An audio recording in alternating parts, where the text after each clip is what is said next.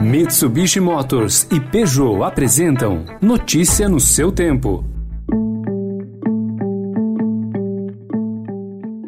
Olá, seja bem-vindo, seja bem-vinda. Começando mais um Notícia no seu tempo. Esse podcast é produzido pela equipe de jornalismo do Estadão para você ouvir em poucos minutos as principais informações do jornal. Você acompanha o programa em qualquer plataforma de streaming, agregadores de podcasts e agora também na playlist Caminho Diário do Spotify. Entre os destaques de hoje, o anúncio da realização da Copa América no Brasil, que desencadeou reações contrárias por causa da pandemia. A afirmação do presidente da CPI da Covid de que ele já vê motivos para indiciamentos e a comemoração do resultado da vacinação em massa em Serrana. Hoje nós podemos afirmar a vacinação é um instrumento fundamental, não apenas para a proteção das pessoas, para evitar eh, as internações, os casos mais graves, mas também para controlar a epidemia naqueles que não são vacinados. Esses são alguns dos assuntos desta terça-feira, 1 de junho de 2021.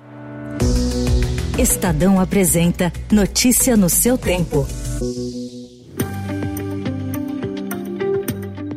A realização da Copa América no Brasil poderá acabar na justiça. A transferência da competição para o país foi anunciada na manhã de ontem pela Comebol após aval da CBF e, segundo a entidade sul-americana, com anuência do governo federal. O anúncio desencadeou muitas reações contrárias por causa da pandemia, com políticos e partidos de oposição prometendo ir ao STF para impedir a realização do torneio. No início da noite, o ministro da Casa Civil, Luiz Eduardo Ramos, não garantiu que o Brasil Brasil vá receber a competição. Não tem nada certo, quero pontuar de uma forma bem clara, estamos no meio do processo, mas não vamos nos furtar a uma demanda, caso seja possível, de atender. A Copa América pode parar no país depois que as sedes originais, Colômbia e Argentina, desistiram do torneio. A Colômbia passa por uma crise política e social, com protestos diários nas ruas há várias semanas, e a Argentina vive um agravamento dos casos de Covid. Ramos ainda informou que a condição estabelecida pelo governo brasileiro é de os jogos acontecerem sem torcida e que todos os integrantes das delegações sejam vacinados. Caso se realize,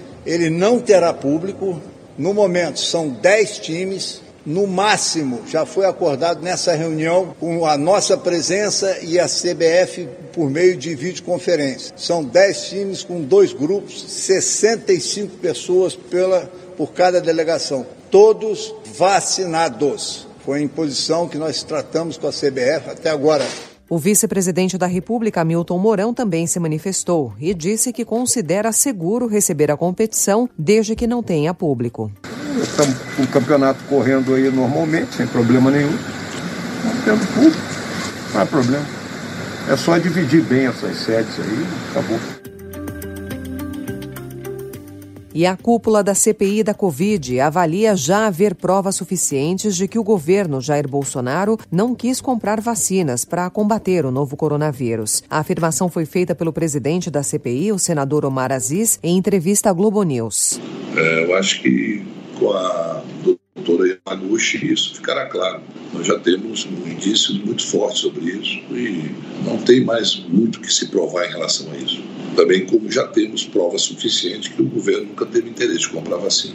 Para Aziz, a CPI já tem motivos para pedir o indiciamento de agentes públicos por crime sanitário e contra a vida. Notícia no seu tempo.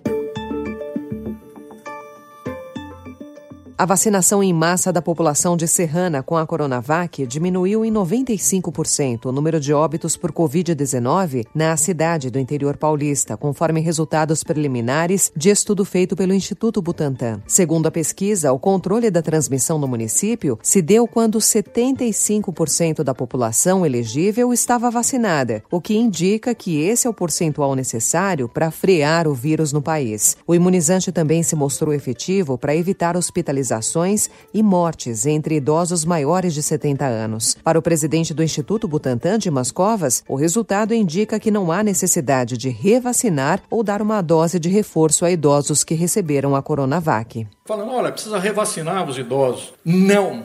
Os dados que nós temos não indicam isso. E esses resultados são resultados muito, muito preliminares, são resultados e dados pegados em, ban em banco de dados. Aqui não, aqui é a realidade, é a realidade que foi estudada. As pessoas foram acompanhadas, né? então Fiquem tranquilos.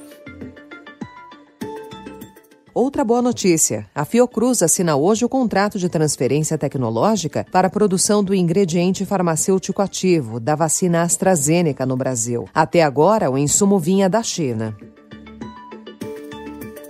Ainda sobre a pandemia, o Estadão informa que a crise sanitária turbinou os negócios dos microempreendedores brasileiros, especialmente por causa das vendas do comércio online. Quase 10% dos que iniciaram o próprio negócio como microempreendedores individuais em 2019 e se mantiveram ativos nos últimos 12 meses viraram empresas maiores. O estudo foi feito a pedido do Estadão pela Serasa Experian. Notícia no seu tempo. As principais notícias do dia no jornal O Estado de São Paulo. E em 20 segundos, MEC anuncia datas para o Enem e mais um capítulo da reforma administrativa. Desbravar um terreno difícil, apreciar paisagens ou encontrar novos destinos. Não importa o destino que for explorar, a Mitsubishi Motors tem um 4x4 para acompanhar qualquer aventura. Conheça os modelos em mitsubishimotors.com.br.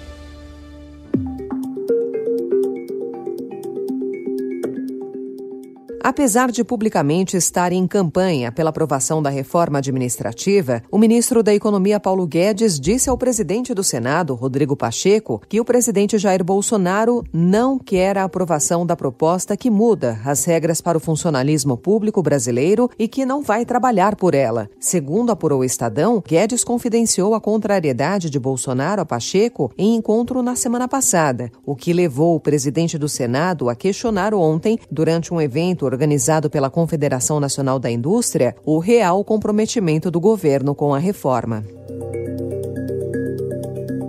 O ministro da Educação, Milton Ribeiro, anunciou ontem que as provas do Enem vão ocorrer nos dias 21 e 28 de novembro. As inscrições serão abertas entre 30 de junho e 14 de julho. A indefinição de datas causava insegurança entre estudantes e instituições a China vai permitir que todos os casais tenham três filhos e não mais apenas dois, em uma tentativa de conter uma crise demográfica. Ao anunciarem as medidas, as autoridades chinesas disseram ontem que o envelhecimento da população e a redução das taxas de fertilidade põem em risco o progresso econômico de longo prazo no país.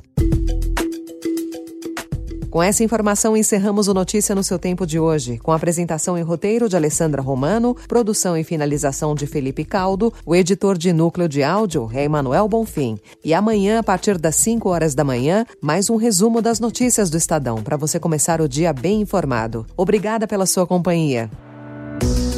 Você ouviu Notícia no seu tempo. Notícia no seu tempo. Oferecimento: Mitsubishi Motors e Peugeot.